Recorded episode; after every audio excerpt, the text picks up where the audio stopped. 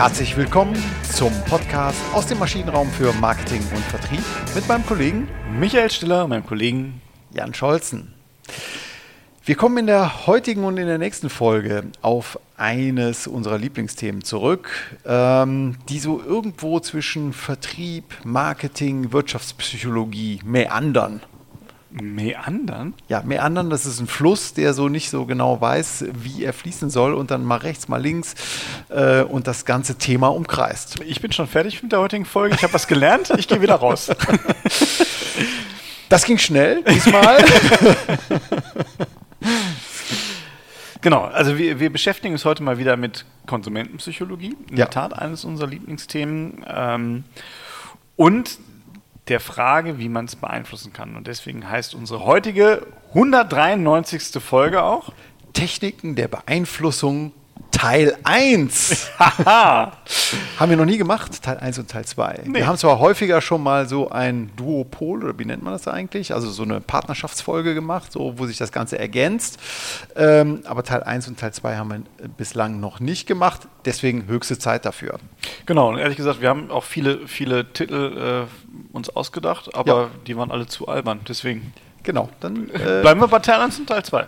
Genau, und es geht also um Beeinflussung. Ähm, ja, äh, welche Formen sieht man so täglich? Also äh, als Konsument, man bekommt irgendwas geschenkt, vielleicht ein Pröbchen auf der Straße, in der Fußgängerzone etwas, ähm, bekommt was in die Hand gedrückt, auch im B2B-Kontext, man bekommt einen Flyer, äh, man wird vielleicht eingeladen äh, auf, eine, auf eine Verkaufsmesse oder was auch immer. Genau, und, und sobald ich es annehme, habe ich auch das Gefühl, oh, jetzt kannst du aber auch nicht weitergehen, jetzt musst du dem irgendwie was zurückgeben, dich erkenntlich zeigen, mit einem profanen Dank, aber meistens mit einem Teil unseres kostbarsten Gutes aktuell der Zeit. Ganz genau. Und, und auch der Verkäufer schenkt einem ja die Zeit. Äh, im, Im Warenhaus, äh, im Fachgeschäft, wo auch immer. Kaum ist man drin. Du warst schon lange nicht mehr einkaufen, glaube ich. Die, heißt also, nicht mehr Fachgeschäfte? Wenn es nicht da hängt, dann haben wir es auch nicht. Ach so.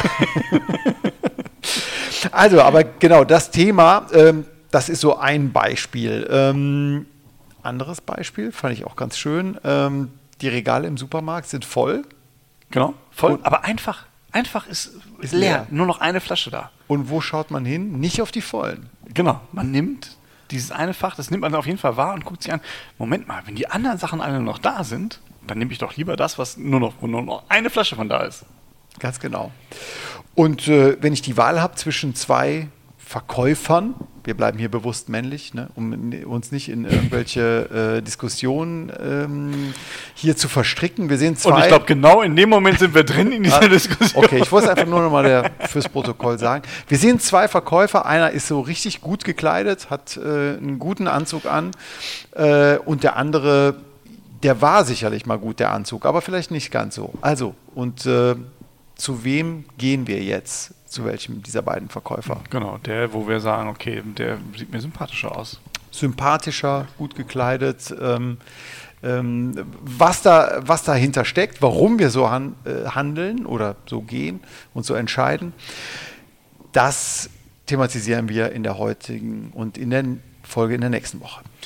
Genau, und das sind auch genau halt diese, in aller Regel passiert das ja nicht zufällig, dass es so ist, sondern häufig sind es wirklich gewollte Techniken. Ne? Also vielleicht ist das Regal im Supermarkt echt noch zufällig leer, ähm, aber häufig sind es gewollte Techniken und die kommen halt wirklich aus dieser ja, Psychologie des Überzeugens heraus. Mhm. Und da gibt es bestimmte Techniken, die man einsetzen kann. Genau, und wir wollen in der heutigen und in der nächsten Folge mal so die sechs wichtigsten ähm, Werkzeuge aus diesem Methodenkoffer von Beeinflussung und Überzeugen hier mal vorstellen. Und wir sind uns sicher, dass jeder von unseren Hörerinnen und Hörern schon mal äh, so etwas wahrgenommen oder vielleicht idealerweise auch selbst als Marketier eingesetzt hat. Genau, ich würde aber gern am Anfang direkt auch nochmal so ein bisschen was zu den Nebenwirkungen sagen. Ja. Äh, ne, Packungsbeilage quasi. Und in der Tat ist es so, diese ganzen psychologischen Techniken funktionieren. Ja. Ich glaube, das kann man sagen. Ja. Das funktioniert. Und es kann Menschen überrumpeln. Also es kann Menschen in ein Verhalten zwingen, was die vielleicht für sich eigentlich gar nicht so wollten, wo man sie jetzt aber mit diesen Techniken hineinbringt. Das funktioniert über einen kurzen Zeitraum. Und dann setzt ein Konstrukt ein, da haben wir, glaube ich, auch schon mal oft darüber gesprochen, das nennt man kognitive Dissonanz. Das heißt, für einen kurzfristigen Erfolg kann man diese Techniken einsetzen. Man muss jetzt nur überlegen, mit welchem Ziel. Wenn das die komplette Verkaufsstrategie ist und wenn darauf der Verkauf aufsetzt, garantiere ich Ihnen, Sie verkaufen und gewinnen unzufriedene Kunden von vornherein. Das kann passieren. Das kann passieren. Also ein sehr schöner Disclaimer hier vom Kollegen Stiller, ähm, dass man also sehr behutsam oder mindestens bewusst und ähm, behutsam mit diesen Techniken umgehen sollte, um A, eine langfristige Verstimmung oder vielleicht sogar eine Klagewelle äh, von Kunden zu verhindern äh, oder sich dessen äh, bewusst zu sein, ja? Ähm, äh, was man denn hier für psychologische ähm, Werkzeuge einfach nutzt. Genau. Ja, ähm, am Ende kommen wir noch zum Literaturtipp. Ne? Das haben wir uns auch nicht selber ausgedacht, sondern das gibt es auch in einem Bestseller sind diese Werkzeuge auch aufgeführt. Wir werden sechs präsentieren. Ja, so sieht's aus. Und heute sind die ersten drei dran. Wir fangen an mit dem, und jetzt äh, einfach zur Belustigung äh, unserer Zuhörer versuche ich jetzt es auszusprechen. Genau, und es ist kein englisches, äh, kein, äh, kein englischer Fachbegriff oder kein Anglizismus. Es ist was Urdeutsches. Genau, und ich kann es schlecht, also ich kann es irgendwie schlecht Micha. aussprechen. Reziprozität. Es ist dir beim ersten, im, beim ersten Take gelungen. Gratulation. Und ich äh, übersetze das Ganze in, ähm, in, in, in, in verständliche äh, Sprache. Es geht um das Thema Gegenseitigkeit oder Wechselseitigkeit. Genau. Und im Grunde genommen geht es darum, man hat das Gefühl, moralisch verpflichtet zu sein, wenn jemand einem einen Gefallen tut, dann muss ich auch jemandem was zurückgeben. Das ist genau das, was diese Gegenseitigkeit ausdrücken möchte. Und das Verrückte ist, es gibt keinen, keinen Vertrag dazu. Es, gibt, es ist nicht einklagbar, aber der ein oder andere Filmzuschauer kennt äh, Der Pate und äh, da gibt, werden Gefallen ausgetauscht und dann sagt äh, der Pate eben, gespielt von Marlon Brando, es kann sein, dass dieser Tag nie kommen wird, dass, du, dass ich dich um einen Gefallen äh, frage, aber ähm, ich tue jetzt was Gutes für dich und wenn dieser Tag kommt, dann musst du auch mir einen Gefallen tun. Genau, und das passiert jetzt aber nur in unserem Fall deutlich schneller. Ähm, und das gilt halt so, das ist ein, ein Thema in der menschlichen Kultur. Ne? Es gibt da auch eine Studie des Soziologen Alvin Goldner und die besagt, dass es keine menschliche Gesellschaft gibt, die sich nicht an die Regel hält. Also es ist immer ein, ein Geben und Nehmen. Das ist ja so im, im, im Volksmund, ne? Also ein Geben Genau. und Nehmen. Wenn ich dir helfe, wenn ich meinem Schwager beim Umzug helfe, dann äh, erwartet, ähm, erwarte ich das ein Stück weit auch von ihm. Ja? Genau, und das ist auch alles super, solange das halt auf einem Niveau bleibt. Ne? Ja. Also das ist halt, äh, der Stammesfürst geht zum anderen Stammesfürst und es werden Geschenke ausgetauscht, die gleich sind. Das wird halt schräg, wenn der eine irgendwie so ein paar Holzperlen schenkt und aber erwartet, dafür einen Goldschatz zurückzubekommen. Ne? So, Ja. weiß ich nicht, Spanier kommen nach, nach, äh, Nach Amerika, Äh, ja. Nach Amerika, genau, und geben halt so ein paar Klimper-Dinger zurück und nehmen halt Gold mit. Irgendwie keine coole Nummer, funktioniert aber. Genau, richtig. Tupperpartys auch schön. Man, man bietet, äh, um, um jetzt vielleicht in die Neuzeit überzuleiten, Micha. Ja, ist- also dein, dein, können wir auch machen. Hattest du Geschichte, Grundkurs, äh, K, wie auch immer. Auf jeden Fall, äh, wir kommen.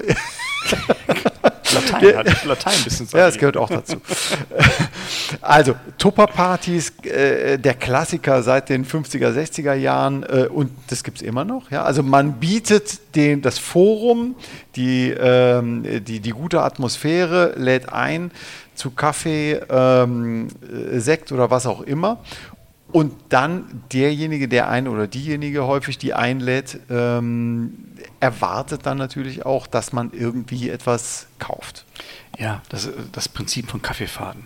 Ne? Also auch das gibt es ja immer noch. Tupper-Partys, der Thermomix-Partys, die gibt es heute auch. Ne? Also ich bin in einer Veranstaltung, ich bekomme was, ich, der- mir wird was geboten und jetzt kommen die und sagen von mir, bitte kaufen Sie doch diese Wolldecke.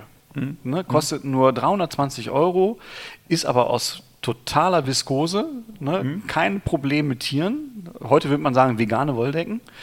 Ähm, und man fühlt sich verpflichtet, äh, Moment mal, die haben mich jetzt auf diese Fahrt eingeladen, ich bin ja da. Ne? Das ist genau dieses Prinzip im Großen.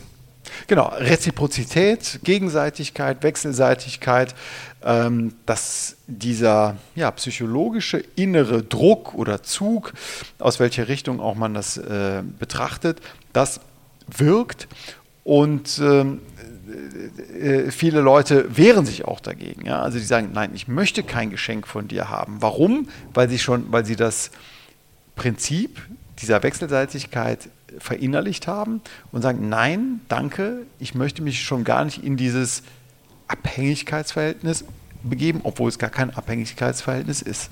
Mhm. Genau, und ähm, das funktioniert aber halt auch im Kleinen. Ne? Also es ist halt auch das Übergeben zum Beispiel von einem Flyer, also wenn Sie im Verkaufsgespräch sind. Ne, wenn, Sie, wenn Sie zum Beispiel so einen, so einen Flyer einfach dann übergeben, äh, dann nehm, nehmen die meisten den ja an, die nehmen den in die Hand und dann haben sie genau schon dieses erste Gefühl erreicht. Ne? Sie haben diese, diese kleine, oh, ich habe jetzt von dem was bekommen. Zumindest muss ich jetzt mal so eine Minute da stehen bleiben und dem zuhören. Mhm. Und jetzt kommt auch genau der Effekt, den ich gerade am Anfang in, in den Packungsbeilagen quasi mit erwähnt habe. Wenn sie dann aber keinen Mehrwert liefern, dann ist das Ding auch wieder durch. Genau, das ist dann das Thema äh, Kundenbeziehung, langjährige Vertrauensaufbau und so weiter. Vielleicht das nochmal ergänzend zu dem Disclaimer. Das sind alles Maßnahmen, die kann man subtil anwenden, aber sind nicht äh, grundsätzlich geeignet, langfristig Vertrauen aufzubauen. Genau. Hm. Äh, was man auch machen kann, und dann, jetzt geht es aber natürlich wirklich in die ganz fiesen äh, Abgründe rein, ähm, in, in dem Sie können halt auch vorher in, der, äh, in, in diesem Rahmen der Reziprozität eine extreme Bitte formulieren. Mhm. Ich möchte was sehr Extremes von dir. Das wird in aller Regel abgelehnt werden.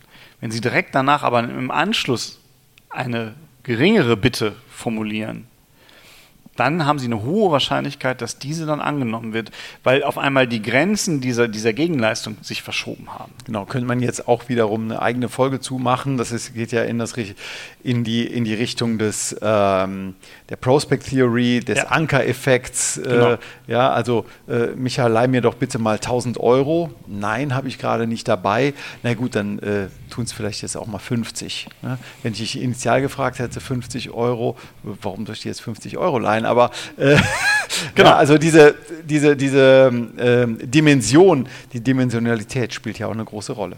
Genau, und in dem Kontext hat Cialdini zum Beispiel ein, ein interessantes äh, Experiment mit College-Studenten gemacht. Ja. Äh, und zwar hat er äh, gefragt, ob diese College-Studenten oder Studierenden, muss man heute sagen, äh, ohne Bezahlung jugendliche Straftäterinnen für einen Tagestrip in den Zoo begleiten würden. Ne? Und da haben 83 Prozent gesagt, äh, nö. Warum soll ich in den Zoo mit, ähm, mit Menschen, die ähm, einsetzen? Genau, aber dann Jetzt kommt der, jetzt kommt der Kniff, ne? Jetzt kommt der Kniff und, und äh, Cialdini nennt es halt Door-in-the-Face-Technik, ne? Also will ich mit der Tür irgendwie ins Haus fallen, ist, glaube ich, die korrektere Übersetzung.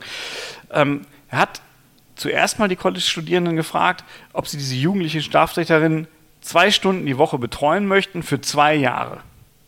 Also irre langer Zeitraum, wöchentlich über 104 äh, Wochen. Totale Verpflichtung, ne? ja. ewig lang. Mhm. Haben alle Nein gesagt. Nein. Also alle haben abgelehnt. Jetzt hat er die gleiche Frage nochmal gestellt, wo vorhin 83 Prozent ähm, ähm, abgelehnt haben, haben oder mhm. ab, ja. abgelehnt haben. Und das Resultat ist, dreimal so hohe Akzeptanzrate. Ne? Also statt 17 Prozent haben jetzt auf einmal 50 Prozent gesagt, ja gut, das kann ich aber machen. Einmal ins Zoo ist ja kein Problem. Ist nicht so schlimm wie diese zwei Jahre. Zwei Jahre jeweils, jeweils immer zwei äh, Stunden pro Woche. Genau. Na? Super. Also es funktioniert und man kann es noch auf die, auf die Spitze treiben. Mhm. Okay, also kommen wir ähm, zum Abschluss vom, vom ersten Werkzeug, Gegenseitigkeit, also dieses gegenseitige, ähm, die gegenseitige Bindung äh, ist auch mit Vorsicht zu genießen und wird auch von Marketeers eingesetzt. Genau. Kommen wir zum zweiten wichtigen Punkt. Das ist äh, auch sehr, sehr interessant. Ich würde es mal so überschreiben mit, wer A sagt, muss auch B sagen. Genau, und äh, im wissenschaftlichen Jargon würde es heißen Commitment und Konsistenz. Ja. Na, es geht einfach daran, Dinge einzuhalten und sich nicht zu widersprechen. Mhm. Also mit anderen Worten, eine klare Story zu haben, die keine Widersprüche beinhaltet, die keine Haken hat, die einfach keine Form von kognitiver Dissonanz auslöst. Genau, also es ist einfacher, immer eine bestimmte Zeitung zu lesen äh, und das nach außen zu, äh, äh, zu kommunizieren, als jeden Tag eine neue Zeitung. Also wenn ich Taz-Leser bin und immer die Taz lese, ist es einfacher, als Taz-Leser bei der Taz zu bleiben. Wenn ich Fatz-Leser bin, äh, ist es einfacher, immer dabei zu bleiben. Aber ein Tag Taz, ein Tag Fatz wird äh, sehr schwierig äh, oder man macht es sich selber sehr schwer, um das möglicherweise anderen Leuten gegenüber ähm, verteidigen zu müssen, erklären zu müssen. Sehr aufwendig. Also das Thema, wenn ich einmal in der Schiene drin bin, Abonnements ist ja nochmal ein anderes Thema, hatten wir auch schon mal mhm. äh, in, in, der, in, der, vorletzten Folge. Ähm, dann geht es eben darum, ähm, einfach konsistent zu bleiben und bei der Sache, für die man sich einmal entschieden hat. Ja, das ist so ein bisschen evolutionsbiologisch sogar äh, bedingt. Mhm. Ne? Wir wollen gerne Muster erkennen. Das, also das belohnt unser Hirn total. Und mhm. diese Konsistenz bedeutet ja, ich erkenne ein Muster im Verhalten. Mir ist es klar, ich habe das Gefühl, jetzt vorhersagen zu können, wie die Zukunft wird. Ne, das war halt äh, mein Säbelzahntiger im Dschungel. Ne? Wenn ich immer den gleichen Weg gehe und die Bäume sahen immer so aus und dann fangen die irgendwann an zu rascheln, habe ich halt Angst gehabt, dass dann ein Säbelzahntiger ist. So, und das steckt weiter in uns drin. Wir wollen halt diese Konsistenz haben. Mhm. Und das ist wichtig in der Verkaufsgeschichte. Also wenn Sie mit Ihren Kunden reden, dass Sie sich da nicht widersprechen, dass Sie an alles gedacht haben, dass es ein klarer Fluss ist, Ihre Markenpositionierung, wie Sie sich positioniert haben, mit dem, was Sie dann letztendlich verkaufen wollen, das muss zusammenpassen.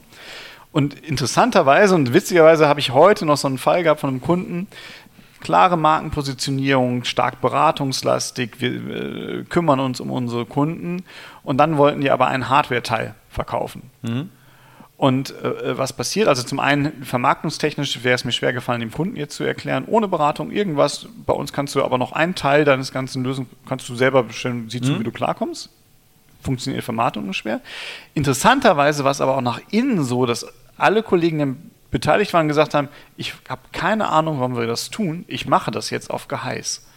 Es und wäre nicht konsistent gewesen. Weil ja? es nicht konsistent war. Es ja. war nicht für keinen klar ersichtlich, mhm. warum das jetzt in diese Story passt, warum das in diesen Rahmen passt. Das Muster war nicht erkennbar für, mhm. für alle Beteiligten. Und alle Beteiligten haben es widerwillig gemacht. Mhm. Ne? Also es hat nicht nur in Richtung Kunden was eine Beständigkeit, sondern auch nach innen. Also von daher beim Commitment würde ich sagen, freie Fahrt, Commitment und Konsistenz. Äh, ich glaube, da können Sie die Packungsbeilage drin lassen, da brauchen Sie sich nicht durchlesen dafür. Genau.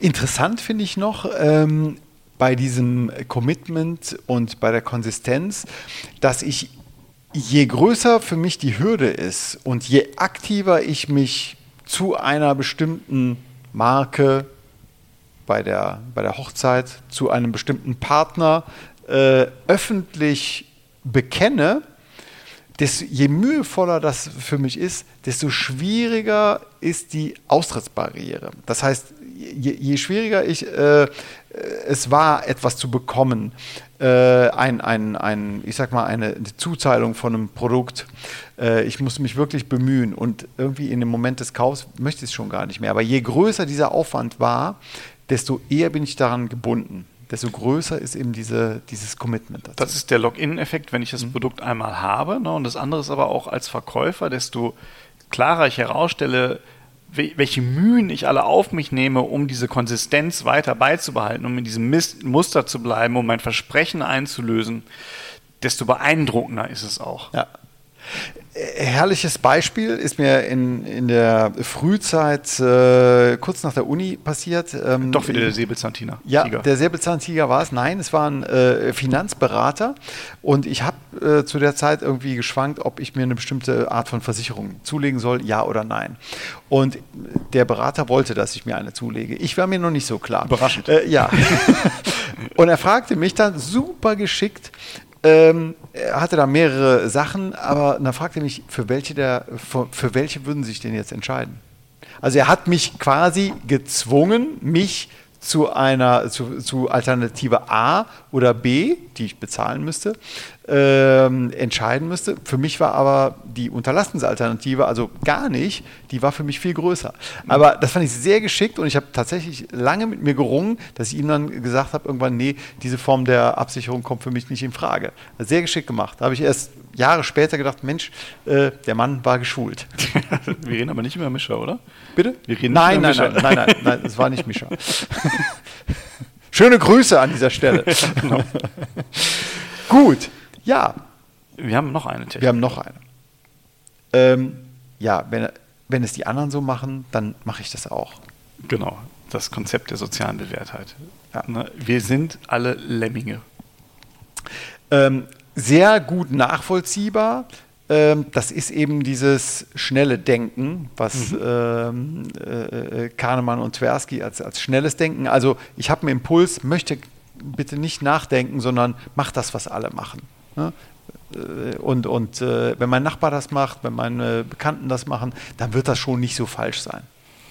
Genau, das ist der Drang, äh, wenn ich ein Problem nicht durchdringen kann oder will, weil es Mhm. mich zu viel Mühe kostet, wenn ich denke, ich brauche jetzt eine, in, in dem, ich brauche eine schnelle Entscheidung oder, oder überhaupt eine Entscheidung und habe aber die Informationen nicht, um das wirklich bewerten zu können. Mhm. Dann suche ich mir Anker, an denen ich diese Entscheidung bewerten kann oder spiegeln kann. Und da gibt es halt nichts Besseres als 80 Prozent der Kunden nehmen genau das. Genau. Schon so und so viel Prozent haben sich entschieden dafür. Oder ich fand auch das schön, äh, das Beispiel hier sehr schön, ähm, wenn ich eine Unterschriftenliste habe, ob das jetzt eine, eine Meinungs nicht eine Meinungsumfrage, sondern eine, eine, eine äh, Aktion ist, äh, vielleicht einer Pro Bono ähm, wo ich dann eben äh, schon viele Unterschriften sehe. Naja, und wenn sich so viele Menschen schon dafür entschieden haben, dann kann ich ja auch kurz mal unterschreiben und sagen, ich bin dafür. Genau, oder auch im humoristischen Bereich. Also ich bin ja noch aufgewachsen in meiner, meiner äh, Kindheit, Jugend, äh, wo äh, Verstehen Sie Spaß zum guten äh, Ton der Samstagabendunterhaltung gehörte. Und ich kann mich an so eine Folge erinnern, wo mal eine Treppe mitten auf einem Fußgängerweg installiert wurde. Also die ging rauf und ging runter und rechts und links war massig Platz. Und dann wurden aber so eine Horde Statisten angeheuert und die sind halt alle über diese Treppe gegangen, ne, bewusst. Also die waren vorher auch links und rechts Treppe, sind alle drüber gegangen. Und danach hat man halt so gefilmt, wie die Leute sich weiter verhalten haben. Und die sind halt über diese Treppe gegangen. Es gab gar keinen Anlass dafür. Es gab keinen tun. Anlass, über diese Treppe zu gehen, aber alle sind über diese Treppe gegangen, also haben diese Mühen aufgenommen, weil. Machen ja alle so. Machen ja alle so gerade. Genau. Und ich falle vielleicht nicht auf, aber ähm, es ist, hat keinen Sinn und Verstand in dem Fall. Ne? Also da, das ist äh, genau Sinn und Verstand ist ein gut, also f- passt glaube ich ganz gut. Man schaltet Sinn und Verstand aus. Warum? Weil man sozial bewährt anderen folgt. Hat Genau. nichts mit rationalem Verhalten zu tun, aber ist äh, komplett einfach ein, ein schneller, ein schneller Klick-So-Effekt, den ich, ähm, äh, dem ich unterliege. Und naja, und was alle kaufen, äh, das kann ja auch nicht so falsch sein. Genau. Gut. Ähm, ja, jetzt sind wir hier durch drei wichtige Beeinflussungswerkzeuge ähm, durchgegangen. Reziprozität, Gegenseitigkeit, äh, Commitment und Konsistenz und als drittes die soziale Bewährtheit. Ähm, komisch ist es schon, oder? Es ist schon komisch. Ich finde Reziprozität auch mit Vorsicht einsetzbar. Commitment immer uneingeschränkt. Äh, Commitment und, und Konsistenz äh, finde ich ein extrem wichtiges Element. Kommt auch in allen unseren Beratungsansätzen immer Ja. vor. Äh, soziale Bewährtheit kann sein, um jemanden zu einer Entscheidung zu stupsen. Es sollte aber auch nicht zu brutal eingesetzt werden. Ne? Also es ist, glaube ich, dann, wenn jemand kurz vor der Entscheidung ohnehin stehen würde und man erleichtert ihm damit die Entscheidung nochmal. Genau, also das ist so, ähm, früher insbesondere, wenn, wenn äh, Prominente Werbung gemacht haben, ach ja, guck mal, wenn, wenn Jürgen Klopp schon einen Opel fährt, äh, dann, dann, dann ist das schon toll, ja, also jetzt mal ganz äh, platt gesprochen oder ähm, was auch immer für äh, Sachen es da gibt, aber auch im B2B-Kontext gibt es natürlich Meinungsführer, ähm, die bestimmte Marken nutzen und natürlich wird ein Meinungsführer ähm, dann von einem Anbieter gern herangezogen. Ja. Auch das das Prinzip der sozialen Bewährtheit. Jetzt kommen wir zum Literaturtipp, den wir angekündigt haben. Der Literaturtipp. Robert Cialdini, genau, ein äh, Italo-Amerikaner, pro, emeritierter Professor äh, für Psychologie und Marketing in Arizona, hat ein sehr, sehr schönes Buch äh, geschrieben, das wir, glaube ich, in einer unserer frühen Folgen auch schon mal zitiert haben. Und zwar heißt es die Psychologie des Überzeugens, wie sie sich selbst und ihren Mitmenschen auf die Schliche kommen. Genau, aktuelle Auf, Ausla Auflage ähm, ist im Huber Verlag erschienen. Ähm, 2013 ist aber ein, ein, Klassiker, der schon in den 80er, 80er Jahren äh, formuliert wurde von ihm. Äh, sehr empfehlenswert, sehr äh, unterhaltsam geschrieben, auch wo man sich selber tatsächlich auch mal ähm, auf die Schliche kommen kann, wie er sagt. Gut. Genau. Weitere drei Techniken erwarten Sie dann in der nächsten Woche. Ja, dann freuen wir uns auf Sie und sagen bis dahin Tschüss. Tschüss.